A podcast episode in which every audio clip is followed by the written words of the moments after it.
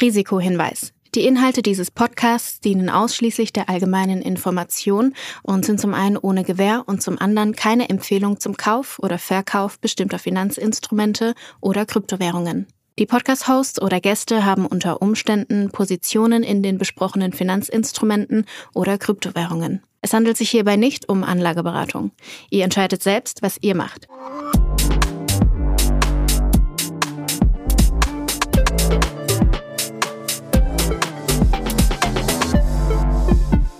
Es ist Folge 19 von Alles Coin Nichts Muss. Julius, wir nähern uns mal wieder einem Jubiläum, nämlich der 20. Folge. Aber auch diese Folge hier wird wieder mal unterstützt von Ultimate by Unstoppable, deinem Co-Piloten für die DeFi-Welt.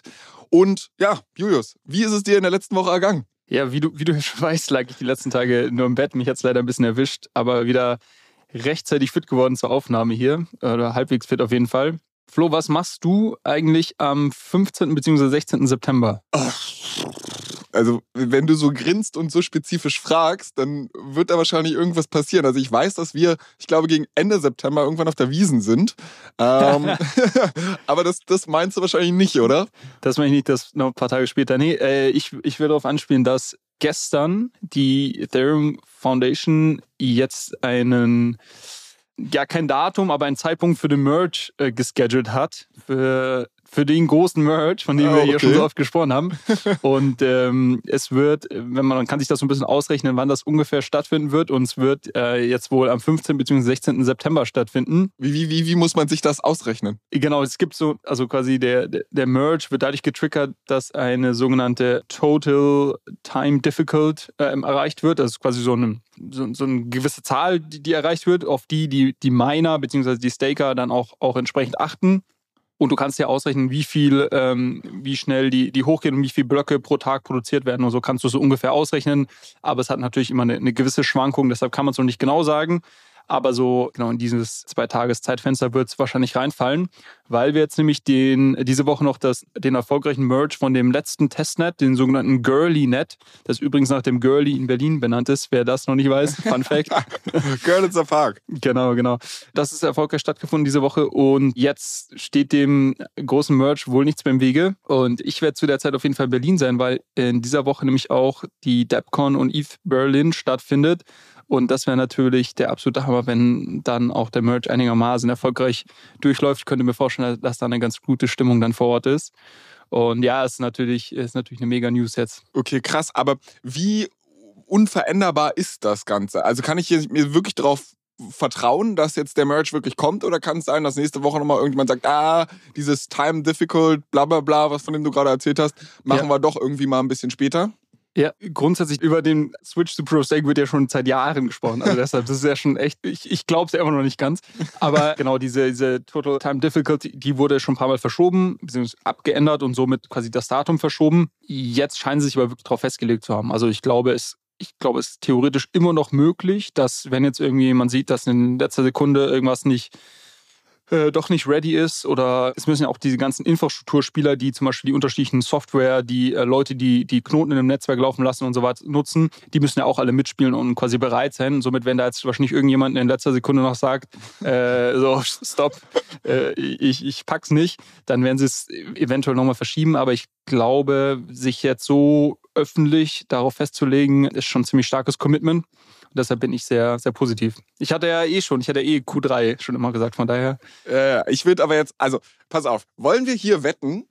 Aber ich glaube nicht, ich werde jetzt nicht der große Skeptiker sein, aber ich glaube, es verschiebt sich nochmal. Du glaubst, es kommt am 15., 16., worüber oder worum wetten wir? Ich schlag was vor. Ah, ja, ja, das wird jetzt wahrscheinlich so richtig lame, so irgendwie eine Mars auf der Wiesen oder so, so eine Geschichten. Ah, okay, ich denke mir bis nächste Woche was aus, äh, was, was der Wetteinsatz sein kann und dann okay. liefern wir das nach. Aber ich kann mir auch vorstellen, so dass dieses Event, ich meine, die komplette Community wartet ja jetzt gerade darauf. Und es ist ja irgendwie schon so ein Happening.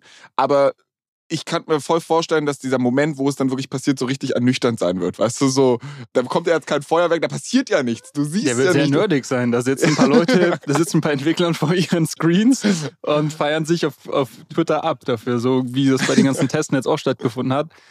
Ja, ist auch, ist auch spannend. Also vielleicht, äh, wenn wir noch kurz bei dem Thema bleiben wollen. Es wird auch jetzt immer mehr diskutiert, wie man denn den Merge am besten traden kann. Ne? Also du als, als alte Aktienlegende, du, du weißt ja, dass es dieses Sprichwort gibt, quasi äh, buy the rumor, sell the news. Ne? Ja. Ähm, dass, dass, dadurch, dass quasi Finanzmärkte da relativ forward-looking sind, ist natürlich jetzt auch die Frage, ähm, ist quasi dieses Ganze, ist das schon eingepreist jetzt, dass das irgendwie stattfinden wird oder dass es gescheduled ist? Wie werden die Nachrichten dann davon, dass es erfolgreich ist oder auch nicht erfolgreich ist? Ähm, gut, letzteres kann man sich wahrscheinlich vorstellen. Äh, wie wird das dann die Kurse treiben und, und wie schaut es dann mittelfristig aus? Also da gibt es jetzt sehr viel Diskussion darüber und es gibt auch sehr viel Diskussion darüber, wie man denn eventuelle, eventuelle Forks, die passieren werden, traden kann.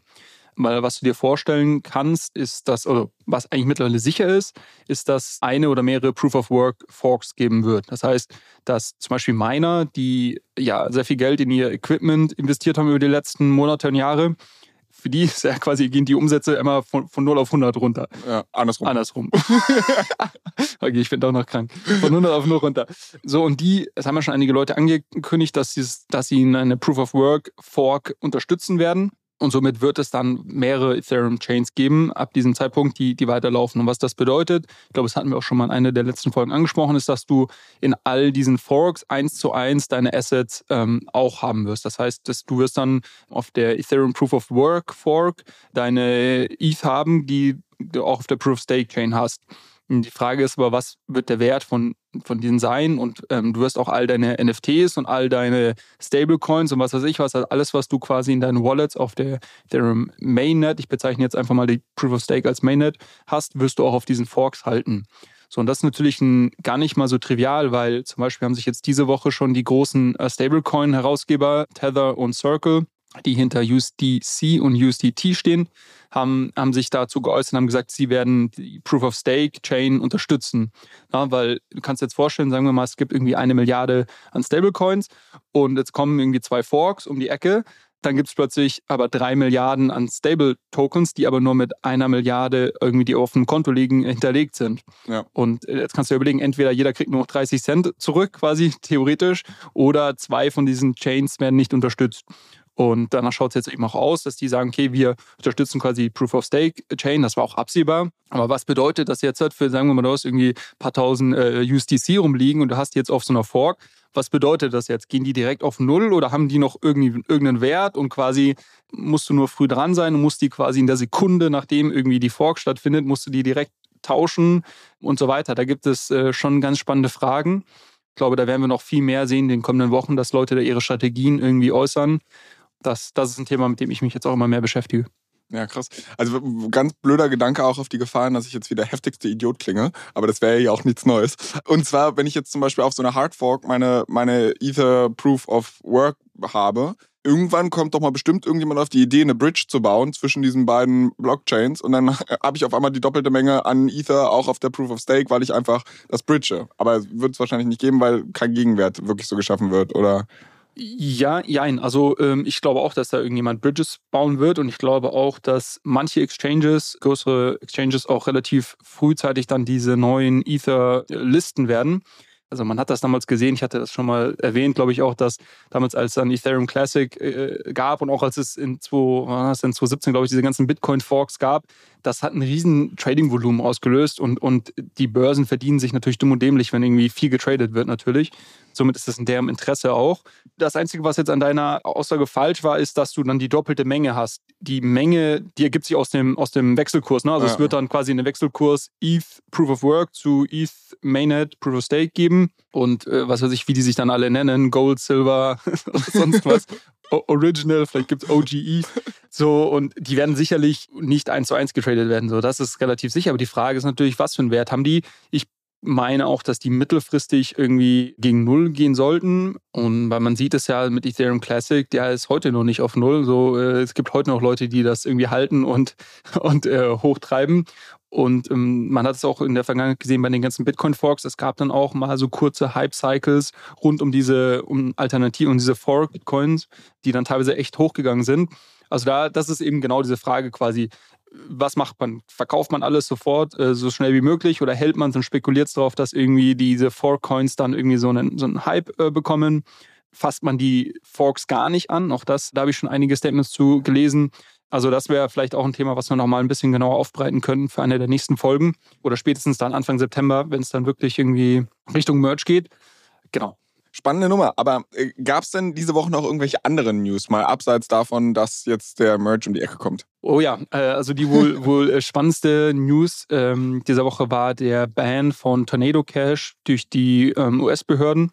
Ich habe original kein Wort verstanden. Also US-Behörden kenne ich. US-Behörden kennst du. Tornado Cash ähm, ist der ja aktuell oder jetzt in den letzten Monaten und Jahren wohl meistgenutzte Tumblr-Service ein Service, den du nutzen kannst, um deine, deine Coin-Holdings zu anonymisieren. Das heißt, das gab es schon früher auch für Bitcoin ganz viel. Das heißt, es gibt ähm, eine Website, ähm, da, dann ähm, kannst du sagen, okay, ich möchte jetzt irgendwie einen Bitcoin, einen Ether eben hinschicken und ähm, du kriegst und du gibst dann eine Austeiladresse an und dann kriegst du auf eine, von einer anderen Adresse aber auf deine neue Adresse Bitcoin oder Ether ausbezahlt, so dass es keine Beziehung gibt zwischen den ähm, äh, Coins, die du eingezahlt hast und denen, die du rausbekommen hast. Das mhm. nennt man so, so Tumblr Services. Das wurde schon früher immer genutzt, als Bitcoin irgendwie noch von, von Leuten viel irgendwie im Darknet benutzt wurde, um natürlich irgendwie ähm, dann ja, das zu verschleiern, dass die ähm, Coins, die vielleicht aus irgendeinem, von irgendeiner Darknet-Transaktion ähm, die möchte man natürlich dann nicht am Ende des Tages irgendwie sehen, dass die auf sein, auf sein Börsenkonto eingezahlt werden. Äh, um das zu verschleiern, hat man schon immer so Tumblr-Services genutzt. Die waren am, am, Anfang relativ rudimentär. Das heißt, da gab es dann irgendwie einen Pool, in den hat man eingezahlt und aus dem Pool wurde auch wieder was, was rausgezahlt dann. Ähm, und habe aber natürlich nicht die eigenen, die man eingezahlt hat, sondern irgendwelche anderen Coins, die davor in diesen Pool gepackt wurden könnte ich das nicht sogar matchen? Also, dass ich halt sage, okay, wenn ich Summe X einzahle, also ich könnte ja Einzahlung und Auszahlung, es sei denn, ich lasse es auf mehrere Adressen verteilen. Aber mal angenommen, es ist derselbe Betrag, gut, wird es jetzt wahrscheinlich auch, aber man kann da schon relativ die, die Menge wahrscheinlich eingrenzen an Transaktionen, wer das jetzt war, oder? Weil ich sehe es ja trotzdem auf der Blockchain, wohin was geht. Genau, deshalb, also so diese, diese einfachen Tumblr, äh, die wurden dann auch relativ schnell von irgendwie ähm, von irgendwie sophistizierterer Software, sowas wie Chainalysis. Ähm, das ist ja so eine, so eine Art äh, Detektiv-Software, sage ich mal, die viele ähm, Finanzbehörden und auch ähm, teilweise Banken nutzen. Ähm, die können sowas schon auseinanderrechnen. Also so diese, diese erste, erste Generation von, von vor allem Bitcoin, Tumblr und auch, auch ETH, ETH Tumblr, ähm, die wurden dann einfach auch, also das konnte man zurückrechnen äh, und somit war das gar nicht mehr wirklich ein, ein großer Schutz. Bei Tornado Cash musste man jetzt sagen, dass die schon in den letzten Jahren relativ groß geworden sind ähm, weil die auch eine gewisse ähm, Kryptographie, ähm, also eine, so eine Zero-Knowledge-Kryptographie noch ähm, dafür nutzen ähm, und zum Beispiel dich dahingehend einschränken, welche Summen du einzahlst. Also konntest da zum Beispiel nur eins ein ETH, 10 ETH oder 100 ETH oder ich glaube sogar 1000 ETH ähm, einzahlen. Und somit haben sie es darüber ein bisschen schwieriger gemacht, dann Einzahlungen und Auszahlungen zu matchen, weil sie eben sicher, sicher gegangen sind, dass zum Beispiel viele, viele der Einzahlungen einfach gleich ausschauen, also ja. identisch ausschauen. So, und ähm, Tornado Cash ähm, wurde, wie gesagt, in, der, in, der, in, dem, vor allem in den vergangenen zwei Jahren, glaube ich, extrem viel genutzt. Leider auch, wir haben ja schon sehr oft jetzt, wir hatten ja letzte Woche eine ganze Folge eigentlich den Hacks gewidmet. Ähm, und wir haben, glaube ich, in der Vergangenheit auch schon mal diese Story erzählt, dass ähm, die, die Ronin äh, Bridge über, ähm, über so koreanische LinkedIn-Hacker damals ähm, gehackt wurde. Und äh, es wird vermutet, dass hinter vielen der Bridge-Hacks der letzten Jahre ähm, nordkoreanische ähm, Hackergruppen stehen, die sich darüber halt ähm, ja, versuchen, ähm, quasi äh, ihre, ihre, Foreign Reserve aufzubauen. Und ähm, auch die haben halt ähm, oftmals Tornado Cash genutzt. Und das hat jetzt das, die US-Behörden dazu veranlasst, äh, Tornado Cash und alle damit ähm, in Zusammenhang stehenden Adressen ähm, zu, zu blacklisten, beziehungsweise ähm, Tornado Cash auch zu verbieten. Also wenn man in den USA diese Website nutzt, ist das eine Straftat quasi. Ähm, und es wird quasi jedem, jedem nur auch, ich würde es auch in Europa nicht mehr anfassen. Ähm, und das war schon, das war schon ein großes Happening diese Woche. Ich bin schockiert. Die US-Behörden wollen keinen Service, bei dem du irgendwie äh, deine Kryptozahlungen anonymisieren kannst. Wer hätte das gedacht? Ja, der Unterschied ist, dass es halt ein dass sie sehr stark durchgegriffen haben. Also sie hätten, du hättest ja quasi gezielt vielleicht gewisse Adressen von denen du glaubst, dass die im Zusammenhang mit irgendwelchen Nordkoreanern stehen oder sonst was, hättest ja die irgendwie blacklisten können, dass die, meine, worum geht's denn? Hier geht es am Ende des Tages ja darum, dass diese Leute ihre Coins nicht mehr ähm, auf irgendwelche Börsen einzahlen können, weil die, die, wollen ja ihr Geld nicht langfristig in ETH und Bitcoin halten, sondern die wollen wahrscheinlich US-Dollar damit kaufen, damit sie irgendwie ihre, ihre ähm, Geldreserven da äh, aufstocken oder, oder Euro oder was, ich, was weiß ich. Ähm, was, was sie jetzt gemacht haben, ist halt einfach komplett Tornado Cash und jeden, der damit interagiert. Ähm, ich würde auch sagen, dass viele Leute Tornado Cash nutzen, die jetzt nicht ähm, groß irgendwas Illegales vorhaben. Also Aber warum brauche ich das? Also für was für einen legalen Anwendungscase brauche ich es? Naja, sagen wir, du wirst in Krypto bezahlt oder kriegst einen Teil von deinem Gehalt in Krypto, möchtest aber jetzt nicht, dass zum Beispiel äh, dein Chef, äh, der oder die, die Finanzabteilung, äh, äh die irgendwie dein Geld überweist, ähm, alle deine, deine Kryptoassets kennt. Und du musst okay. denen ja eine Adresse angeben, auf die sie das überweisen und um dann zum Beispiel ähm, das zu anonymisieren nimmst du, nimmst du halt eine Adresse, auf die geht dein Gehalt ähm, und von dort aus äh, schickst du es über Tornado Cash dann auf deine wirkliche Adresse, die du halt nutzt, wo du vielleicht auch irgendwie dann deine NFTs hast und deine anderen Assets und so weiter. Und du möchtest aber nicht, dass das eine mit dem anderen verbunden ah, ist. Okay. Ja, ja? Ähm, genau. Also ich glaube, es gibt schon, ich glaube, es gibt schon, ich meine, klar, das, das muss man natürlich in diesem Krypto-Ethos, wo, wo das Thema Anonymität äh, äh und, und irgendwie Privacy hochgesch äh, großgeschrieben wird. Das muss man nicht in diesem äh, Bild beurteilen. Aber es gab schon viele Leute, die die Tornado Cash genutzt haben und jetzt nicht unbedingt nordkoreanische Hacker sind, aber eben auch sehr viele Leute, die es aus, mit, aus illegalen ähm, Gründen genutzt haben. Naja, auf jeden Fall, was passiert ist, äh, man kann die Seite oder man sollte die Seite auf gar keinen Fall mehr nutzen denn ähm, alle ETH, die jetzt dort liegen, sind halt auch entsprechend gelabelt quasi. Ähm, und ähm, das sind quasi dann irgendwelche Dark ETH oder, oder Tornado, Tornado Cash ETH. Ich hoffe, du hast nichts dort liegen, Flo, aber ich, dadurch, dass du die Seite nicht mal kanntest, gehe ich mal davon aus. Ja, nee, okay, ich glaube, da bin ich auf der sicheren Seite. Ja, spannende Nummer. Also ich hätte nicht mal gedacht, dass es dafür irgendwelche legalen Anwendungscases gibt. Du hast mich jetzt relativ schnell überzeugt. Das ist schon irgendwie, aber da gibt es ja wahrscheinlich eine Million anderer Services, ne? Weil ich habe mich auch gerade gefragt, äh, also du hattest ja das gerade so ein bisschen beschrieben, von wegen, ja klar, dass es auf der Blockchain ist, aber ich frage mich, ob man das wirklich so einfach verbieten kann. Also, weil äh, so, ja, du siehst halt, welche Wallet damit interagiert und also Ein- und Auszahlungen, die kannst du halt von außen beobachten. Und damit hast du, aber solange man in der Kryptowelt bleibt, kann ja eigentlich auch keine Regulierungsbehörde oder keine Strafverfolgungsbehörde dagegen was tun, oder? Sie werden dich ja nur kennenlernen in dem Augenblick, wo du, wo du es halt irgendwie mal versuchst, irgendwo zu transferieren, wo du Know Your Customer-Prozess hattest. Genau, beziehungsweise was jetzt passieren wird, jeder, der sag ich mal, jeder, der compliant mit den US-Behörden sein möchte, das heißt, jeder, der sich nicht mit denen anlegen möchte, wird jeder dieser Adressen, die die, ähm, die, die Behörden jetzt auf diese Liste gesetzt haben, um, und jede Adresse, die, die quasi Tornado Cash ETH jetzt rauszieht, also die werden vor allem die Withdrawals jetzt beachten, mhm. ähm, wird die blacklisten. Das heißt, wenn du dir jetzt bei Tornado Cash, sagen wir mal, 10 ETH auszahlst und damit irgendwie ähm, mit dieser Adresse was auf FTX einzahlen wirst, wird das nicht funktionieren. Oh, ähm, das heißt, die können dich quasi komplett abschneiden. Aber was natürlich, was du beschreibst, ist, ist, schon, ist schon richtig. Was jetzt natürlich die, die spannende Frage ist, was sind irgendwie so die, die uh, Second-Order-Effects davon? Aber was du natürlich machen kannst, du kannst jetzt deine 10 ETH aus Tornado Cash rausziehen und kannst einfach zum Beispiel äh, Liquidity providen auf einer dezentralen Börse wie zum Beispiel Uniswap.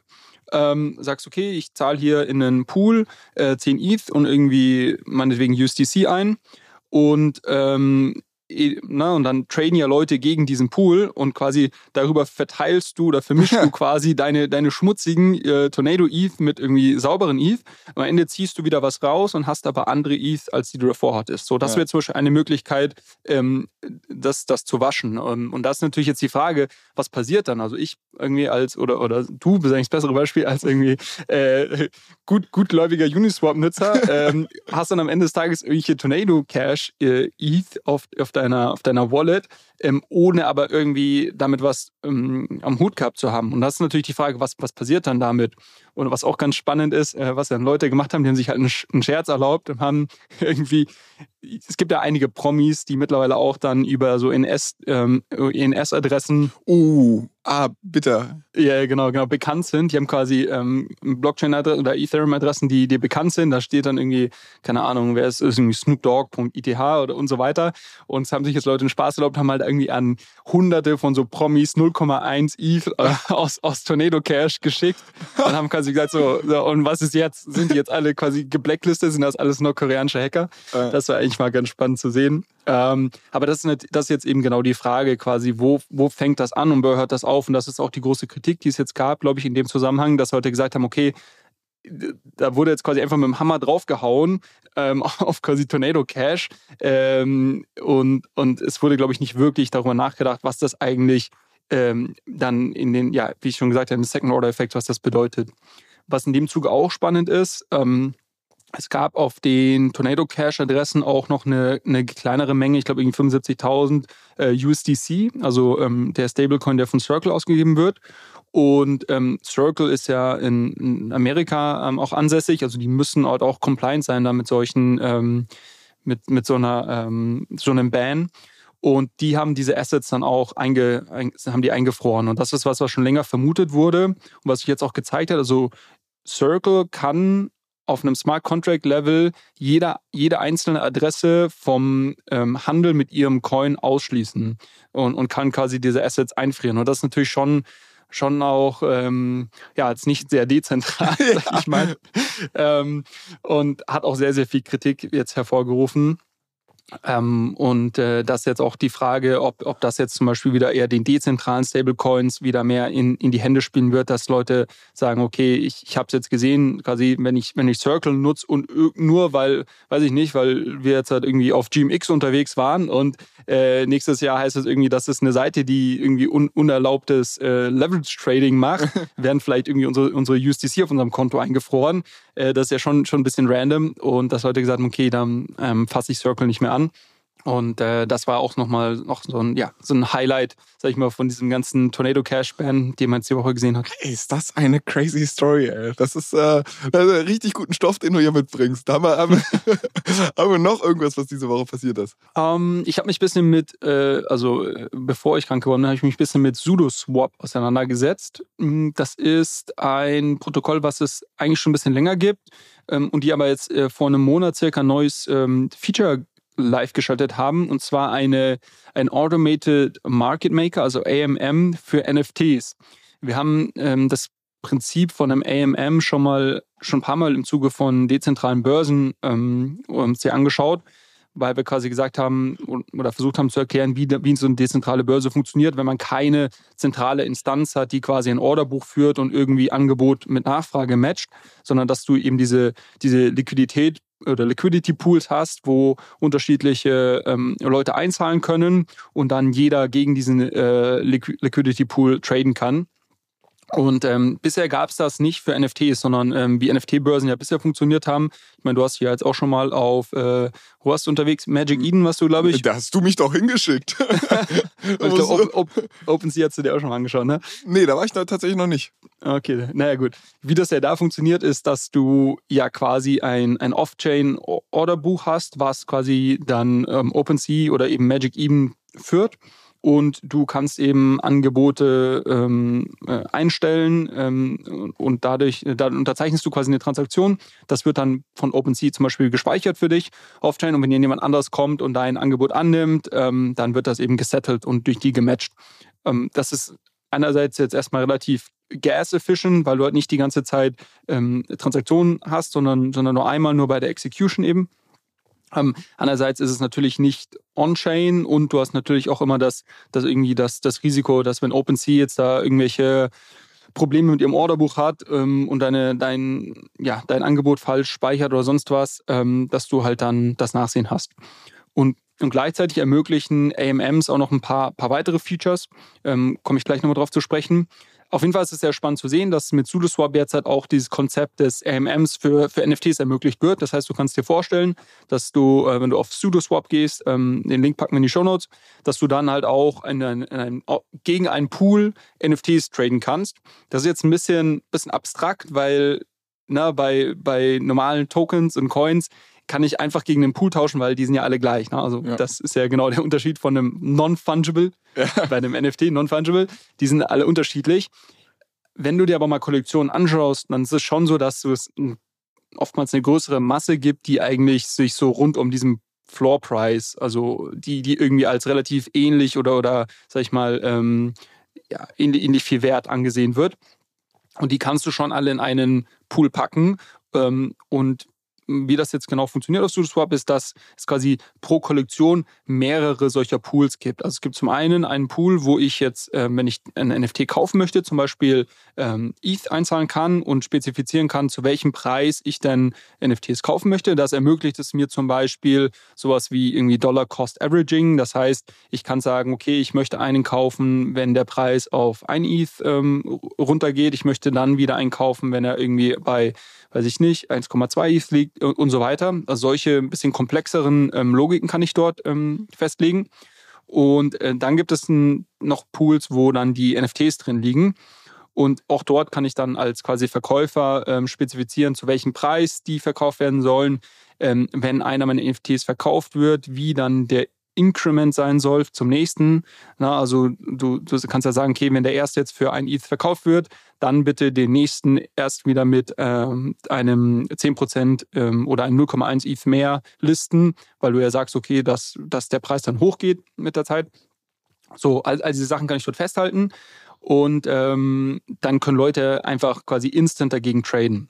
Findest du das spannend? Findest du das nicht spannend? Boah, ich finde das halt ist es noch zu, ist es noch zu, zu krypto-nerdig? Also ich, ich äh, ehrlicherweise so, ich kann mir das voll gut vorstellen. Also ich habe ja meine eigenen Erfahrungen auf Magic Eden gemacht und so und dieses Konzept irgendwie, ich liste ein NFT und ich kauf's dann halt, wenn ich, äh, oder ich, ich, ich sehe halt dann quasi einen Katalog, kann durchgehen, kann ein Gebot abgeben, so, das ist halt alte Welt, das check ich. Und ich höre mich jetzt an wie mein eigener Opa, aber so ganz ehrlich, also einen Pool mit NFTs, so I don't get it. Also ich, ich, ich verstehe ernsthaft nicht, wie das, ich glaube, ich muss es mir mal angucken, wie es halt auch gelöst ist. Kann ich ja. dann immer noch sehen, ähm, welche NFTs ich eigentlich kaufe? Oder heißt es, du kriegst halt einen aus der Kollektion, der irgendwie folgende Spezifikation haben könnte, aber ganz genau kann ich es dir vorher auch nicht sagen. So, weißt du, das sind so Fragen, die ich mir jetzt stelle.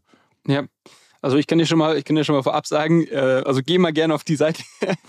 Kannst ja mal nächste Woche dann davon berichten, aber ich glaube, äh, du wirst es nicht sehr intuitiv finden. Okay. Das kann ich dir schon mal vorwegnehmen. Nee, ich schreibe mir das gleich mal auf, das wird dann quasi so, so halbe Hausaufgabe. Das ist eine halbe Hausaufgabe. Aber, ähm, aber was, was natürlich schon ganz spannend ist, ist dieses Thema Instant, äh, Instant Liquidity. Also wenn ich jetzt direkt mein NFT verkaufen möchte, ich, klar, ich kann es irgendwie zum Floor Price listen oder ich werde quasi mehr oder weniger dazu gezwungen, es leicht unter dem Floorpreis zu listen, in der Hoffnung, dass dann jemand um die Ecke kommt und es direkt kauft. Ähm, aber es quasi, es gibt keine äh, vorreservierten äh, Angebote, die, gegen die ich quasi direkt traden kann. Und das ist halt der, der Vorteil jetzt in dem Fall, dass ich diesen, diesen Pool habe, gegen den ich quasi direkt traden kann. Und ähm, ich, bin, ich bin voll bei dir. Ich glaube, dass das eher spannend ist, wenn wir jetzt darüber sprechen, irgendwie ähm, gegen den Floor Price zu traden und vielleicht auch größere Mengen zu kaufen oder verkaufen, als wenn es jetzt darum geht, irgendwie super seltene ähm, NFTs, also die irgendwie so die One-on-Ones, die irgendwie so die, die, die 100 seltensten von den Kollektionen. Ich glaube, dafür ist, ist so dieses, dieses OpenSea äh, beziehungsweise Magic Eden und Co.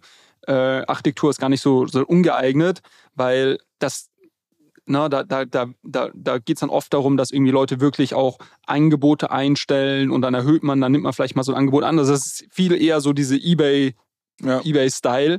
Ähm, und ähm, wenn es jetzt aber darum geht, wirklich einfach nur die, die Masse von den Kollektionen gegen die zu traden, könnte ich mir schon vorstellen, dass dieses AMM-Modell sich auch irgendwie durchsetzt ich, ich finde, es führt halt so diese NFT-Idee komplett ad absurdum. Also gerade was du halt meinst, so von wegen, mir geht's halt nicht um dieses non-fungible Token, um dieses eine ganz spezielle, was ich durch eine bestimmte Charakteristik, sondern ich, ich share eigentlich quasi alles über einen Kamm und sage, naja, im Grunde genommen, so über den Daumen gepeilt sind die doch alle gleich, weißt du? Und da denke ich halt so, ja, okay, wow. Also vollkommen richtig, aber das ist halt auch Teil der Realität. Vor allem, wenn du, ähm, na, wenn du jetzt auch sagst, wenn wir vielleicht andere Arten von NFTs noch, also wir betrachten jetzt NFTs immer sehr stark unter dem oder aus dem Blickwinkel, sag ich mal, von diesen Profile-Picture-Kollektionen, die jetzt im letzten Jahr sehr beliebt waren einfach. Aber wir werden ja auch NFTs noch in ganz anderen ähm, Access-Tokens und so weiter. Genau, Access-Token und so weiter, ähm, wo es dann schon sehr spannend ist, dass du sagst, okay, ich muss jetzt nicht unbedingt darauf warten, bis irgendwer äh, sich gerade die Zeit nimmt, um, mein, meine Verkaufsorder an, annimmt auf OpenSea, sondern ich will das Ding jetzt verkaufen und ja, okay, äh, ein Klick, gib ihm. Ähm, und ich könnte mir auch sehr, sehr spannend vorstellen, also wenn jemand sich in dem, in dem Bereich unterwegs ist, was, was ja in der, ähm, was ja in der äh, Decentralized ähm, Finance oder, oder in dem na, Decentralized Exchanges Welt sehr gut funktioniert hat, sind so Aggregator, also OneInch oder Paraswap, die dann Liquidität von unterschiedlichen Börsen aggregieren. So, ich könnte mir vorstellen, dass wir auch neben SudoSwap noch weitere solcher ähm, AMM-Style ähm, NFT-Börsen sehen werden in Zukunft. Und dann auch, wenn jemand einen Aggregator dafür baut, das fänd, könnte ich mir auch sehr, sehr spannend vorstellen, weil das das größte Thema, was ich gerade noch sehe, ist einfach, dass die Liquidität nicht wirklich da ist. Also ich habe jetzt mal ein bisschen Zeit auf SudoSwap verbracht und mal so rumgeschaut. Ähm, und ja, da, da, sind schon ein paar gelistet, aber äh, so das Großteil des Volumens ist halt nach wie vor auf OpenSea bzw. Magic Eden, jetzt wenn wir über Solana sprechen. Und ich glaube, ähm, richtig spannend wird es erst, wenn auch wirklich viel Liquidität dann dort zur Verfügung steht, ähm, damit man dann auch größere Volumina dort traden kann. Ja, also was mich jetzt gerade so ein bisschen überzeugt hat, ist, dass es noch irgendwie andere Anwendungscases gibt, außer Profile Picks und so weiter. Dann verstehe ich den Punkt schon irgendwie ein bisschen mehr. Ist äh, ein spannendes Ding. Also ich bin, ich bin sehr gespannt, wie sich das ganze Ding weiterentwickeln wird. Aber lass uns mal vielleicht aus dieser ganzen News-Ecke und was du diese Woche alles so gemacht hast, ähm, rausgehen und dahin gehen, was unsere Hörer so in der, in der letzten Woche gemacht haben. Die haben uns nämlich wieder mal fleißig Fragen gestellt an allescoin-pod, unseren Instagram-Account, wo ihr gerne mit uns interagieren könnt, Feedback und so weiter äh, schicken könnt oder halt auch Fragen. Und eine Frage, die uns da erreicht hat, ist äh, jemand, der meint, Web3 Staking ähm, ist ja, gibt es ja diverse Möglichkeiten oder man muss extrem viele Plattformen nutzen. Also er listet da hier auch ein paar auf. Keine davon sagt mir irgendwas. Also Velodrom, Curve, doch, Curve sagt mir was.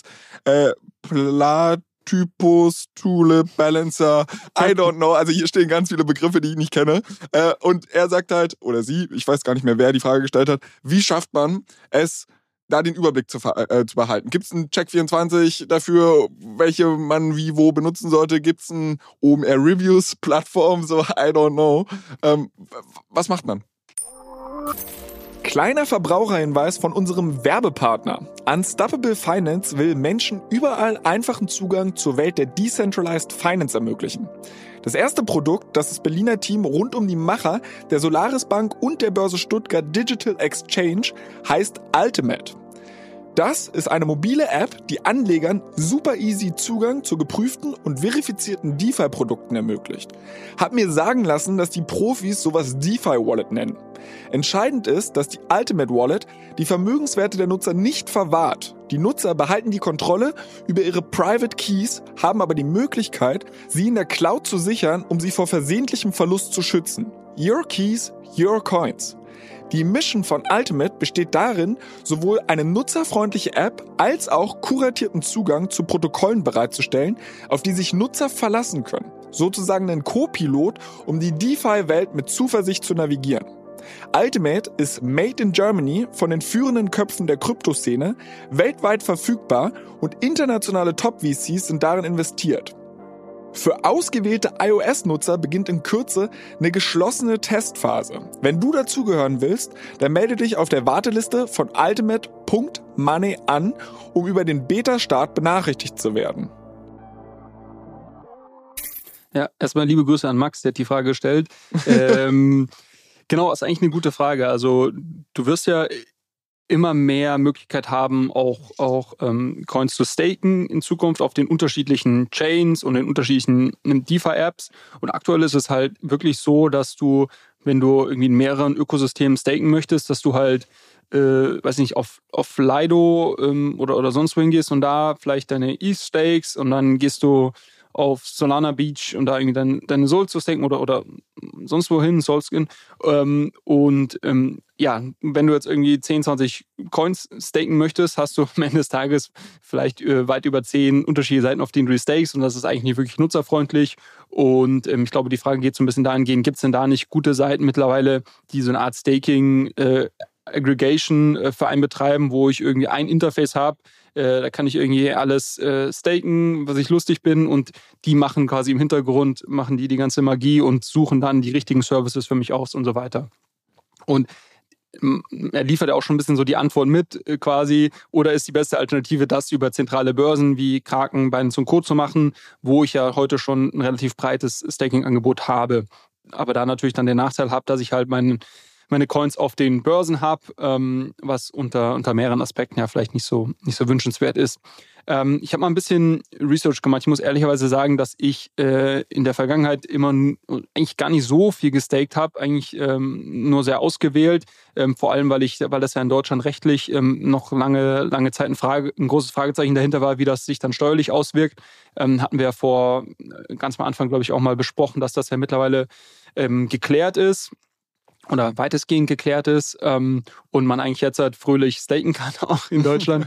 ähm, und deshalb bin ich da vielleicht gar nicht so der Experte für. Ich habe mal so ein bisschen ähm, Research betrieben und ehrlicherweise habe ich jetzt keine Seite gefunden, die so wirklich ein cooles Produkt ähm, da bietet. Auch da in die, in die ähm, HörerInnen, falls ihr was kennt, was, was genau sowas ähm, abbildet, also irgendwie eine, ein Interface, über das ich irgendwie alles Mögliche staken kann, schickt uns das gerne mal zu, würde mich sehr interessieren.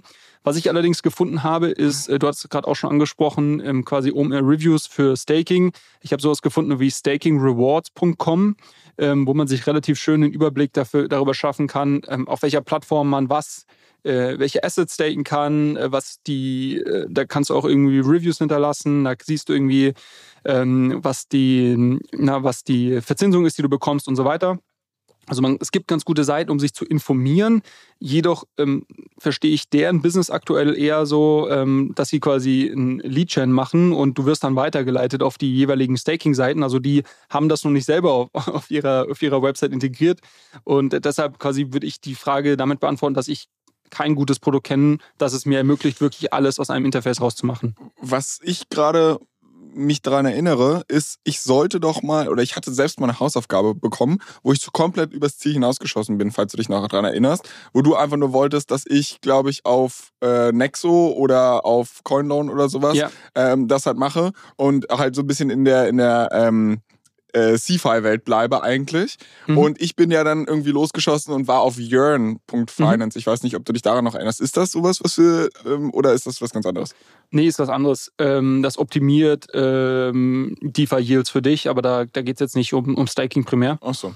Okay. Jetzt habe ich Thema. gedacht, ich kann dir was helfen oder äh, schieße immer so locker flockig, weißt du, du recherchierst und ich, ich so drei Sekunden drüber nachgedacht, ja, ging, ging in die Hose. Aber na, Vielleicht gut. noch zwei, zwei, drei Gedanken dazu. Also zum einen, ähm, also mein Take Stand heute wäre, dass wahrscheinlich zentrale Börsen das äh, beste Interface haben, um wirklich ein breites Spektrum an Coins zu staken, wenn es jetzt, wenn man darauf optimieren möchte, dass man nur ein Interface hat.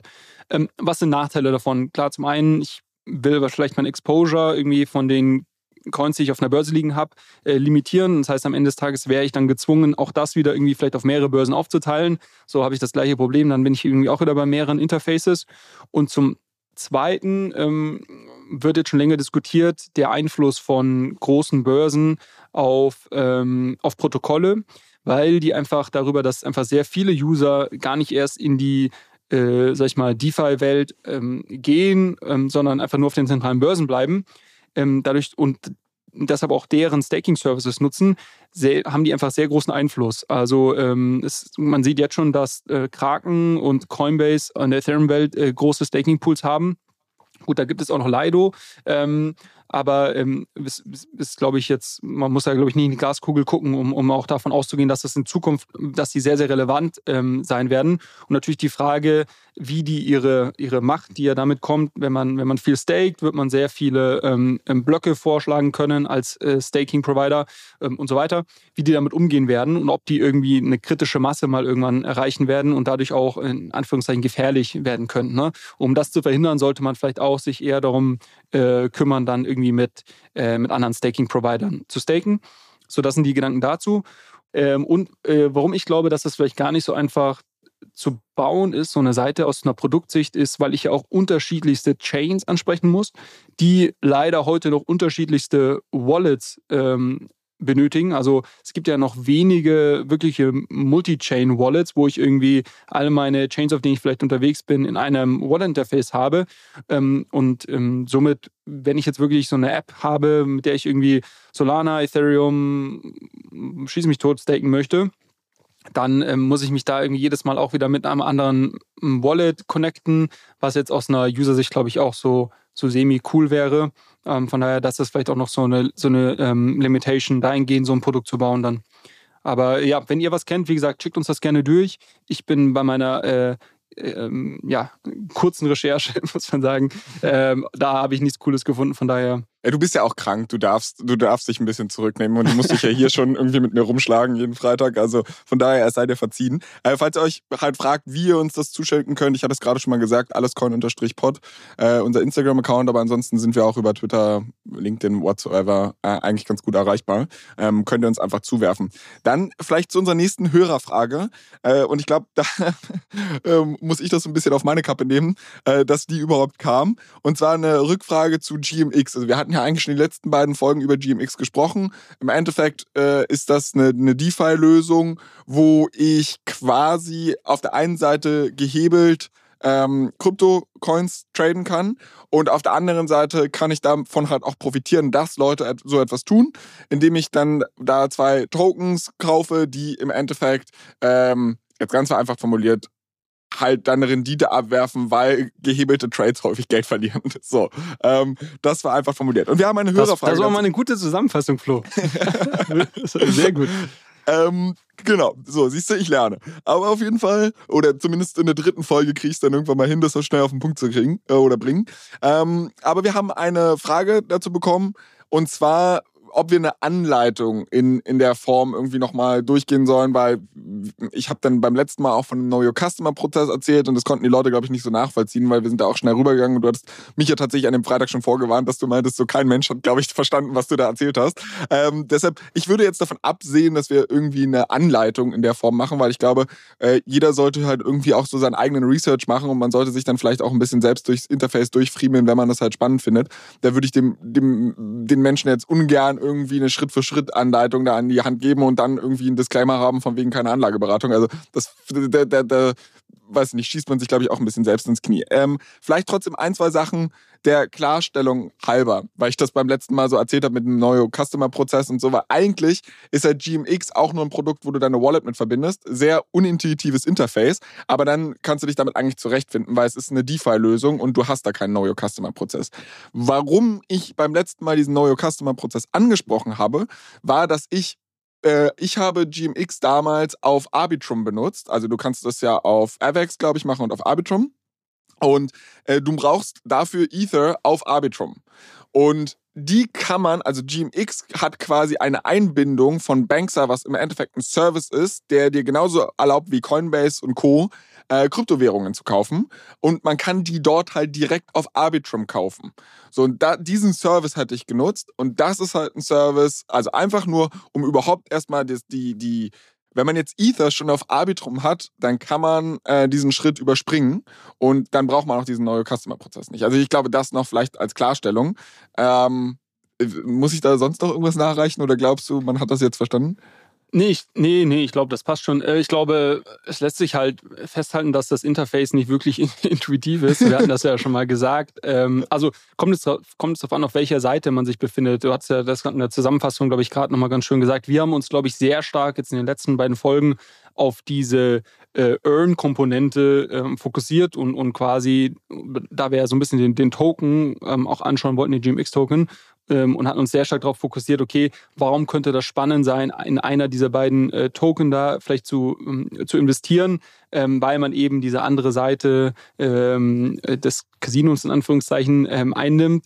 Aber es gibt natürlich auch noch die, die andere Seite, sag ich mal, wenn man GMX aus einer, aus einer Nutzerperspektive jetzt halt betrachtet, wo man einfach irgendwie gehebelt traden möchte Ähm, die wiederum finde ich vom Interface viel intuitiver und ich glaube, das war ja auch deine Hausaufgabe, jetzt mal den Krypto-Degen raushängen zu lassen und zu hebeln, was das Zeug hält, Flo. Ey, ohne Witz. Also, ich meine, das Geile ist ja, ich habe ja quasi äh, GLPs und GMX-Tokens gekauft. Das heißt, ich bin perfekt gehatcht. Also, ich kann jetzt auf der anderen Seite zocken, weil die Kohle, die ich verliere, kommt ja wieder bei mir an.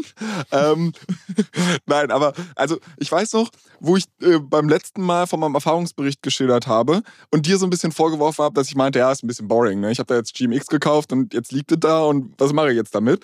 Ähm, und ich bin jetzt auf die andere Seite mal gegangen und ich kann dir sagen, das ist halt alles andere als langweilig, weil du kannst da halt wirklich also wirklich, Leute, das ist jetzt hier absolut gar keine Anlageberatung. Ähm, aber ich habe es halt einfach mal ausprobiert, hier äh, gehebelt Ether zu kaufen. Und warum ich meine, es ist alles andere als langweilig. Ich meine, Ether einfach so zu kaufen, da braucht man ja eigentlich schon relativ starke Nerven, weil die Kursschwankungen von 5 bis 10 Prozent da jetzt keine Seltenheit sind und mhm. teilweise auch noch ein bisschen mehr. Ähm, du kannst auf GMX mit einem 30-fachen Hebel traden. das bedeutet halt einfach, also ich meine, du kannst halt alles mal 30 nehmen, was da passiert. Und das bedeutet, du kannst halt wirklich über Nacht steinreich werden. Aber der wahrscheinlichere Case ist, dass du über Nacht battlearm wirst und deine komplette Kohle verzockst.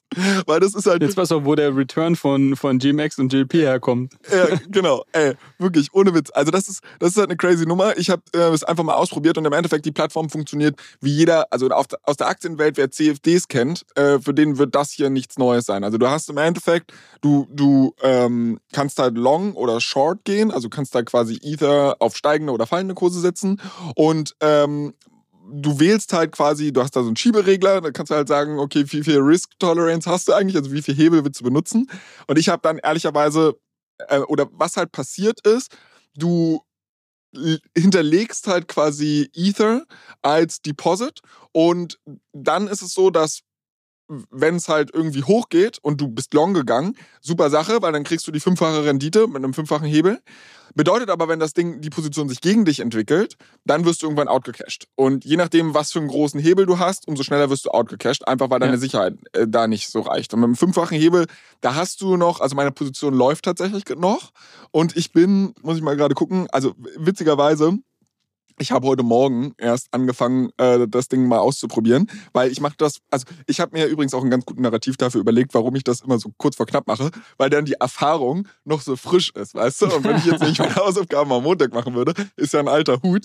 Ähm, das bedeutet, also ich, ich bin hier vor meinem Screen mit einem fünffachen Hebel, bin immer, oh, jetzt ist meine Position gerade ins Negative gegangen. Ähm, aber ich bin so plus minus null gerade noch im Moment. Also es passiert noch nicht viel, aber der Nervenkitzel ist, ist real. Also erstmal so viel dazu. Was ist dein Liquidationspreis? 1616 Dollar. Und hast du jetzt irgendeine Möglichkeit, äh, da irgendwie eine, eine Stop-Loss reinzusetzen oder das halt irgendwie automatisiert, äh, sag ich mal, die Position zu schließen, wenn, wenn sie sich deinem Liquidationspreis annähert? Oder? Trigger Price. Ja, ich kann, glaube ich, auch eine, eine Sell-Order vorher machen.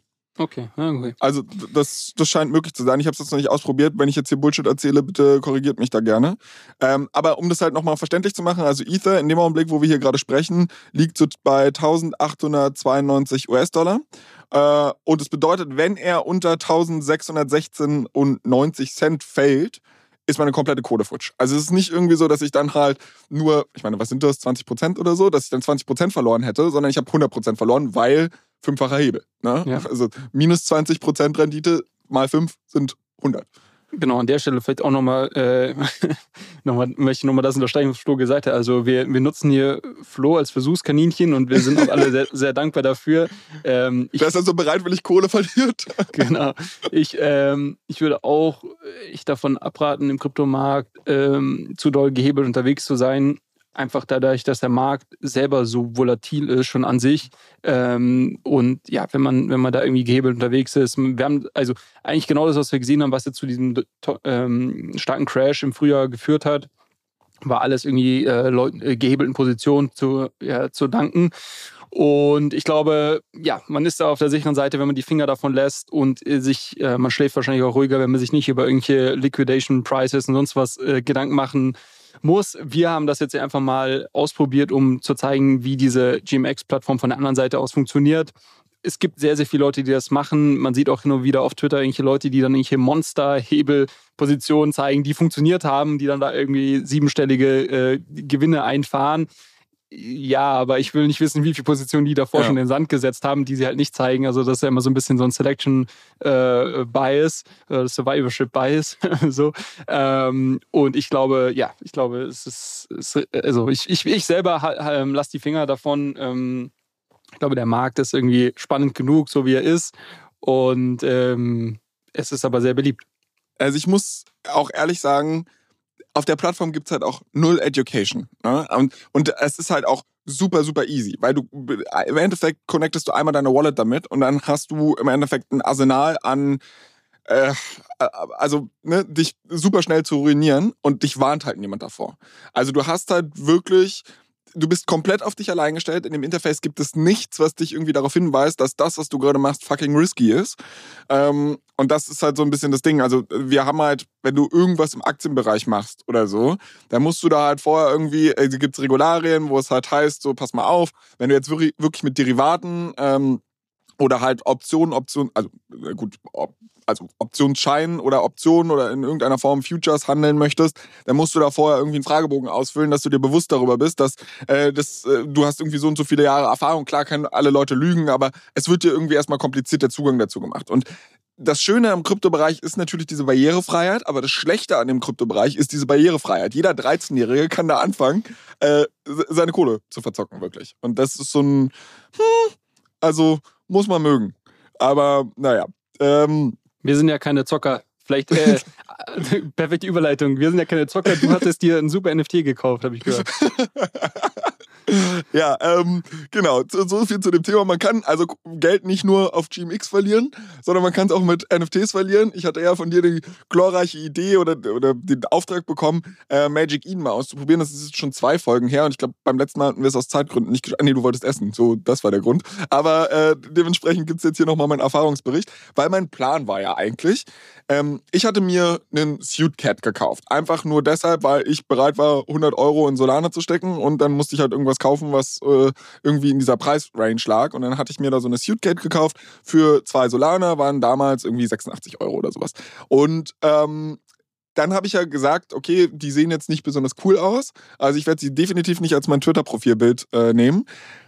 Aber ich habe festgestellt, dass dieses Suitcat halt auch eine, einen gewissen Mehrwert hat. Und zwar kannst du damit so ein Terminal äh, benutzen, wo du halt NFTs analysieren kannst. Also du kannst dir halt angucken, welche NFTs werden gerade gemintet, wie viel Kohle fließt da rein und so weiter und so fort. Und mein Plan war halt einmal diese Plattform kurz auszuprobieren und dann mein NFT schnell wieder zu verhökern und vielleicht noch ein bisschen einen guten Schnitt zu machen. Mhm. Wirklich, ey, ich kann es nicht anders betonen, aber ich bin wirklich der krankeste Kontraindikator, was Krypto angeht, weil wirklich, ich habe dieses Ding für zwei Solana gekauft, habe dann irgendwie ein bisschen ballsy das Ding für vier Solana gelistet, weil ich dachte, naja, keine Ahnung, ich will jetzt auch nicht jeden Tag drauf gucken. Wenn das Ding halt weggeht, geht's weg. Pustekuchen ist nicht weggegangen. Der Floor Price liegt mittlerweile bei 1,15 Solana oder so. Also auch wieder, auch wieder halbiert. Ähm, und dann wollte ich halt, wie gesagt, diese Plattform ausprobieren. Und wo ich das das allererste Mal gemacht hatte, war das recht easy oder war es auch ein sehr smoother Prozess, dass die einfach in deine Wallet geguckt haben und gesagt haben, so ja, du hast halt dieses NFT und deshalb kannst du die Plattform benutzen. Jetzt war aber mein NFT gelistet und ich glaube, dann funktionierte das nicht mehr. Das heißt, ich konnte mhm. mich nicht mehr in dieses Terminal einwählen. Also habe ich das Listing entfernt, dabei erstmal festgestellt, dass ich fürs Listing schon eine Gebühr habe auf Magic Eden wo ich gedacht habe, so, wow, crazy. Also könnte man ja auch irgendwie mal machen, wenn es erfolgreich zu einem Kauf, Verkauf kommt. Aber ich kann nicht die ganze Zeit listen und die listen und was weiß ich. Das kostet jedes Mal Geld. Ich so, na toll. Äh, hab das Ding halt gedelistet, hab versucht, mich ins Terminal einzuwählen. Hat immer noch nicht funktioniert, weil man kann sich jetzt mittlerweile nur noch mit Discord anmelden. Ich also mein Discord damit connected, hieß es, dein Discord äh, verfügt nicht über das notwendige NFT. Ich so, what the fuck, Alter? Ich hab doch das NFT. Wie muss ich das jetzt machen? Habe ich erstmal versucht zu googeln. Wenn du aber Discord NFT eingibst, dann kommst du entweder auf äh, eine Million verschiedene Discord-Server oder Nummer zwei, irgendwelche Newsartikel, die darüber schreiben, dass Discord an irgendwelchen NFTs interessiert ist. So, ich also, also es gab jetzt auch keine so richtig gute Anleitung, bis ich dann festgestellt habe, ich hätte einfach nur das Kleingedruckte so ein bisschen auf diesem äh, Suitcat-Terminal lesen müssen. Bin dann halt dazu übergegangen, dass ich gesagt habe, okay, wie verifiziere ich das eigentlich? Bin dann auf, ich muss auf den Discord-Server von Suitcats gehen. Mhm. Das habe ich dann gemacht. Ähm, und da gab es halt, Wallet connecten, oder? Ja, pass auf, das war ja das Ding, ich komme dann auf diesen Discord-Server rauf äh, und dann ist es erstmal so, du hast nur einen Channel, der für dich freigeschaltet ist, weil du hast halt dieses NFT ja noch nicht vorgezeigt. So. Und dann ist ganz komische Logik, dann ähm, ist da so ein Artikel oder ist halt ein Beitrag drin und da meinte er, reagier einfach auf diesen Beitrag, also da sind halt unten so Emojis schon dran, klick einfach auf einen drauf, dann wirst du für alle Channels freigeschaltet. Da habe ich gedacht, okay, dann wird das automatisch halt irgendwie checken, dass ich da eine Wallet habe und so weiter. Hab dann draufgeklickt, will mich ins Stuttgart-Terminal einwählen, Spoiler, funktioniert nicht. Ich so, boah, keine Lust mehr, ne? Ich dann im nächsten Schritt festgestellt, okay, es gibt einen Service, der nennt sich äh, Matriza oder Matricia oder wie auch immer. Äh, und der funktioniert im Endeffekt so, dass du ich weiß nicht, ob das eine, ähm, eine Krypto-Anwendung ist oder was weiß ich, aber es ist eine Website, auf die gehst du rauf, da connectest du dann deine Wallet mit. Das habe ich gemacht. Im nächsten Schritt connectest du dann dein Discord damit. Und dann kriegt, weiß ich nicht, Suitcats oder was weiß ich, vielleicht irgendwie ein Approval oder so oder connected, oder trägt dich dann in die Datenbank ein, dass du halt dieses Approval da vorgelegt hast oder so. Und dann 30 bis 45 Minuten später ähm, wirst du approved. Und dann kriegst du, also bei mir ging es relativ schnell. War das ja richtig schlecht. Ja, ja, danke, danke. Ey, wirklich. Und ich habe schon gedacht, ich habe was falsch gemacht, aber das ist tatsächlich der, der Standardprozess da gewesen. So, im Endeffekt war dann mein Discord damit verbunden, wo ich mir so denke, ey, das funktioniert doch eigentlich geil, wenn ich einfach mit meiner Wallet irgendwo einen Zugang habe. Aber nee, musste ich dann halt über Discord machen. Dann war ich auf dieser Plattform drauf und dann habe ich mich da umgeschaut. Und ich muss echt sagen, also ich hatte beim letzten Mal ja schon angeteasert, dass ich echt unzufrieden mit dieser ganzen NFT-Situation bin. ähm, bin dann da halt so durch und habe so ein bisschen versucht durchzubrowsen und mir so ein paar Analytics anzugucken. Ähm, ich muss ehrlich sagen, nicht so spannend, was du da alles siehst. Und ich habe mich so, also eine Frage, die ich mir gestellt habe, weil ich kann, ähm, dann gibt es hier zum Beispiel Mints kann ich raufgehen und dann mhm. sehe ich, was hier gerade gemintet wird. Und dann sehe ich halt in welcher, also hier sind zum Beispiel gerade die Crowdsurfer scheinbar irgendwie cool. Dann kann ich da raufgehen und dann sehe ich, wie viele Mints es im Zeitablauf gibt. Also, ja. dass um 21.13 Uhr einer gemintet wurde, um 21.47 Uhr und keine Ahnung. Wie funktioniert so ein NFT-Mint? Also, ich habe eigentlich gedacht, dass die Board Apes kommen raus und alle prügeln sich eine Sekunde drum, dass sie halt irgendwie einen minden können. Also alle prügeln sich mit Gas darum, dass sie möglichst schnell die Blöcke verarbeitet werden und dann ist die ganze Chose nach 20 Minuten vorbei. Mm, ja, das ist ja im Idealfall von für den äh, äh, für den Emittenten oder für den für das Team, das die NFTs rausgibt. Also genau, du sagst schon richtig, der der Contract geht irgendwann live oder der Mint geht irgendwann live. Und ähm, dann gibt es jetzt unterschiedliche Szenarien. Und erstmal, der, der Mint geht dann erstmal so lange, bis irgendwie alle weg sind. Und warum das zum Beispiel eine spannende, ähm, spannende Metrik ist, sich anzuschauen, sag ich mal, über einen Zeitverlauf, wie viele werden gemintet, ist, dass du ja so ein bisschen so ein, so ein bisschen so ein, äh, weiß nicht, ob Prisoner's Dilemma das richtige Begriff dafür ist, aber du willst eigentlich, du willst minden, aber du willst auch erst dann minden, wenn du das Gefühl hast, dass die Nachfrage groß genug ist, dass, dass die Kollektion aus, sich ausverkauft. Ne? Weil du willst nicht irgendwie als erster minden oder unter den ersten 100 minden und danach kauft das Ding keiner mehr. Ähm, mhm. Dann ist irgendwie die Wahrscheinlichkeit, dass das danach auf dem Sekundärmarkt irgendwie einen höheren Preis hat als beim Mint, die geht gegen null. Das heißt, ähm, du willst ähm, die, die Sicherheit haben, dass das Ding ausverkauft ähm, und willst dann trotzdem zum Zuge kommen. Und deshalb ist es ganz spannend dann zu beobachten, ähm, irgendwie über so eine Zeitachse äh, entwickelt sich da gerade ein Hype drum, also minden jetzt gerade viele oder nicht eben. Und ähm, genau, deshalb ist das, glaube ich, eine, eine, Metrik, die sie, die sie dort zeigen.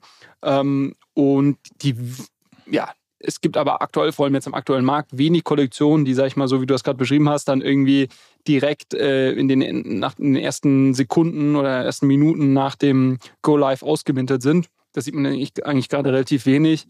Ähm, ist gerade relativ wenig Aufmerksamkeit auf dem Thema, auch wenn du dir die ähm, NFT-Volumina anschaust, die sind sehr niedrig im äh, Moment auf den, auf den großen Exchanges.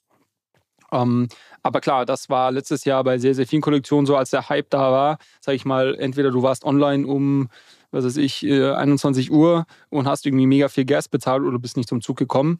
Ähm, und wenn das aber nicht der Fall ist, dann kann das trotzdem spannend sein, weil man auch schon gesehen hat, dass manche Kollektionen, sag ich mal, erstmal irgendwie ein paar Stunden minden und so vor sich hin dümpeln und dann plötzlich irgendwie, sagen wir, irgendein großer NFT-Influencer greift das auf, postet das auf Twitter oder was auch immer ähm, und dann plötzlich entwickelt sich ein Hype drum und dann würdest du eben in diesem Dashboard, was du da vor dir hast, würdest du das dann sehen und könntest dann noch schnell auf den Zug aufspringen, bevor das vielleicht ähm, ausgemintet ist. ich verspreche dir, dass das nicht passieren wird. Also, ich, ich bin sowas von durch mit der Geschichte. Also ich versuche jetzt hier doch irgendwie äh, einigermaßen kostendeckend aus meinem Suitcat rauszubekommen. Ähm, ich hätte mir halt vielleicht irgendwas kaufen sollen, was ich auch selbst cool finde, ne? Aber anyways, naja. Ähm, also wie gesagt, so viel zu meiner Suitcats-Erfahrung. Die Metriken, die ich mir hier noch angucken kann. Es gibt halt hier noch so Mint-Flow. Das ist jetzt aber auch nichts, also da sehe ich zum Beispiel Top-Selling-Mints, Top-Earning-Mints. Ähm, wo ich mir denken würde, ist doch auch irgendwie einer, also sollte eigentlich dasselbe sein, aber naja, gut. Top Minters bei Count. Also ich sehe, welche Wallets einfach sehr aktiv sind in dem Bereich. Ähm, Top Minters bei Solana. Plattform Revenues, Average Mint Price, so eine Sachen kann ich mir halt angucken. Ähm, ist jetzt aber ehrlicherweise auch nicht spannend. Also ich werde mein Suit Cats wieder verkaufen. Ja, genau. Also ist nicht spannend. Ich glaube, wenn man tief in dem Thema drinsteckt und wirklich irgendwie auch NFT-Trader ist und, und quasi wirklich jetzt äh, versucht, das ein bisschen zu timen und sich da irgendwelche Insights rauszuziehen, kann das schon äh, spannend sein für einen. Äh, es gibt äh, eben auch, hatte das schon mal erwähnt, glaube ich, als du das gekauft hast, es gibt auch Nansen, also nansen.ai ist, glaube ich, die äh, Domain.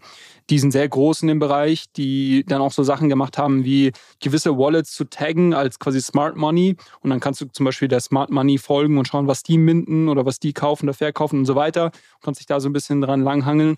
Ich glaube, im Moment muss man immer noch sagen, dass quasi der der beste Trade ist quasi dem Gesamtmarkt, dem Gesamtsentiment zu, Sentiment zu folgen. Also letztes Jahr gab es einfach Monate, wo, glaube ich, äh, man irgendwie auch ohne irgendeine Ahnung zu haben, äh, Sachen hat minden können und die mit Gewinn irgendwie wieder verkaufen konnte. Einfach weil der Hype und die Aufmerksamkeit so groß da war. Im Moment ist es nicht so wirklich der Fall. Uns interessieren sich relativ im Vergleich zu letztem Jahr relativ wenig Leute dafür.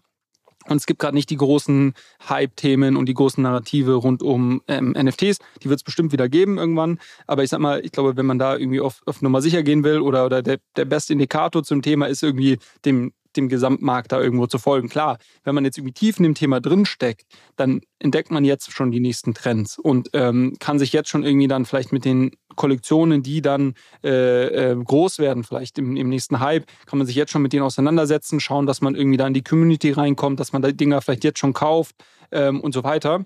So, ich glaube, äh, das ähm, bist du nicht. Ich würde das von mir auch nicht sagen, ähm, obwohl ich mich vielleicht noch mehr mit den Themen beschäftige.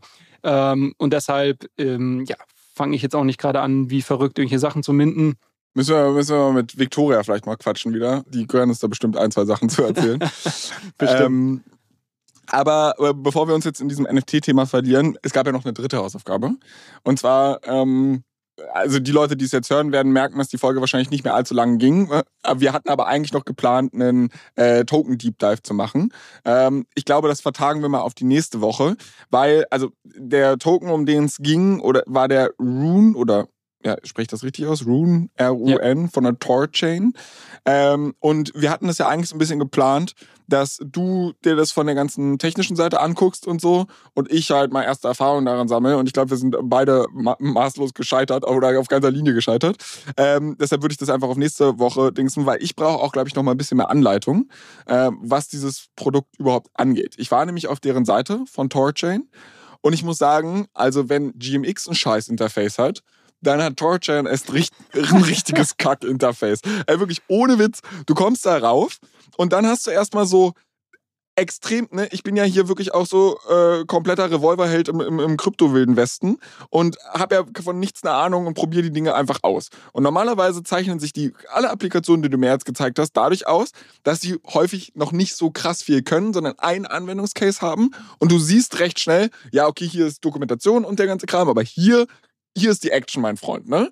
Ich gehe also auf die Seite und dann habe ich hier erstmal Getting Started, Ecosystem, Library, Roles, Security, Labs, Weekly Recap. Da kannst du dich da durchklicken, dann gibt es da tausend Ressourcen und irgendwie die Community hat da auch ganz stark schon tausend Sachen gebastelt. Ich habe keine Ahnung, was ich da überhaupt machen soll auf der Plattform. Da gibt es irgendwie noch zwei gelbe Buttons. Da denkst du, die sind nämlich anders markiert. Da steht einmal Swap drauf und da steht einmal Pool drauf. Klickst darauf, weil du denkst, okay, da wird irgendwas passieren. Wenn du auf Swap klickst, kriegst du erstmal eine riesen Übersicht über, also ich wirklich, das ist eine Tabelle, ich denkt mir das nicht aus. Guckt euch das selbst an. Du hast dann so eine Tabelle, da steht da oben Skip, Shapeshift, Tor Wallet, Tor Swap, Asgardex, DeFi-Spot, Rango. Bro, ich muss dich, ich, ich muss dich einmal, ich muss dich, glaube ich, einmal da, äh, da halten. Also erstmal, äh, warum, genau, also ich glaube, das geht auf, mein, auf meine Kappe. Ähm, ich bin da nie, leider nie, nie oder bin da nicht dran gescheitert. Äh, ich bin einfach krankheitsbedingt nicht dazu gekommen, äh, mir das Thema im Detail anzuschauen. Und ähm, wir hatten auch, uns hatten uns im Vorfeld schon ein, zwei Hörer geschrieben, die, die sich sehr auf diesen Deep Dive gefreut hatten. Von daher, äh, wir müssen euch leider um eine Woche vertrösten. Ähm, und dann werde ich das mal ein bisschen in die Hand nehmen und Flo, lass Flo hier das Projekt nicht schlecht reden, weil ich, ich, ich finde das eigentlich auch ein spannendes Projekt. Ähm, genau, aber ich gebe dir noch mal ein bisschen Anleitung im Nachgang, ähm, worauf du dich fokussieren sollst und dann ähm, schauen wir uns das einfach äh, genau ähm, okay. nächste Woche in Ruhe an und äh, dann hoffentlich äh, erklären sich auch einige, einige dieser Punkte, die du gerade genannt hast. Wir, wir machen nächste Woche, wird einfach eine Glossar-Folge. Du erzählst mir, was jeder dieser Begriffe bedeutet, die da stehen. Könnte eine Weile dauern, aber es wird dann halt irgendwie eine extra lange. Nein, Quatsch, machen wir natürlich nicht. Ähm, wir versuchen das irgendwie auch schon so ein bisschen unterhaltsam aufzubereiten. Aber ich glaube, damit haben wir ja auch erstmal genug ähm, für diese Folge. Ich meine, ich nehme für mich mal mit, dass ich mir SudoSwap angucke und dann werde ich das Projekt einfach schlecht reden vom Interface. Also ich werde ich werd irgendwas zu meckern finden.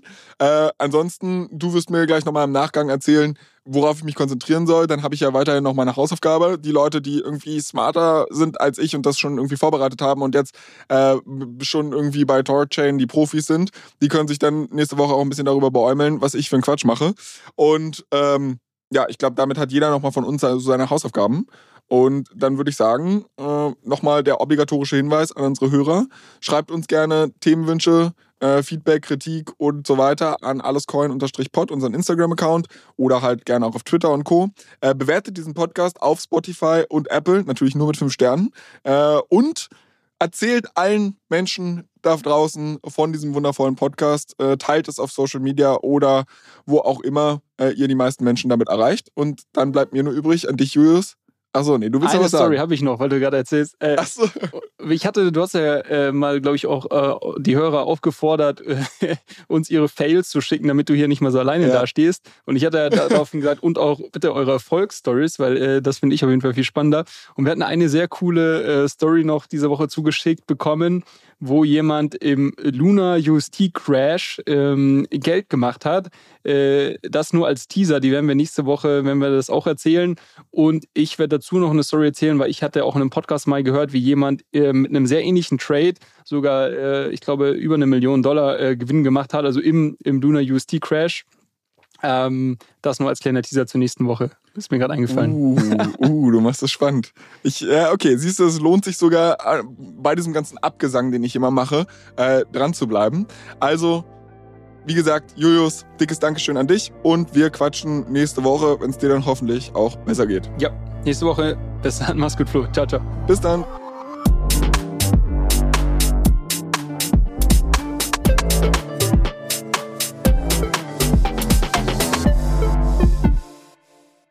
Dieser Podcast wird produziert von Podstars bei OMR.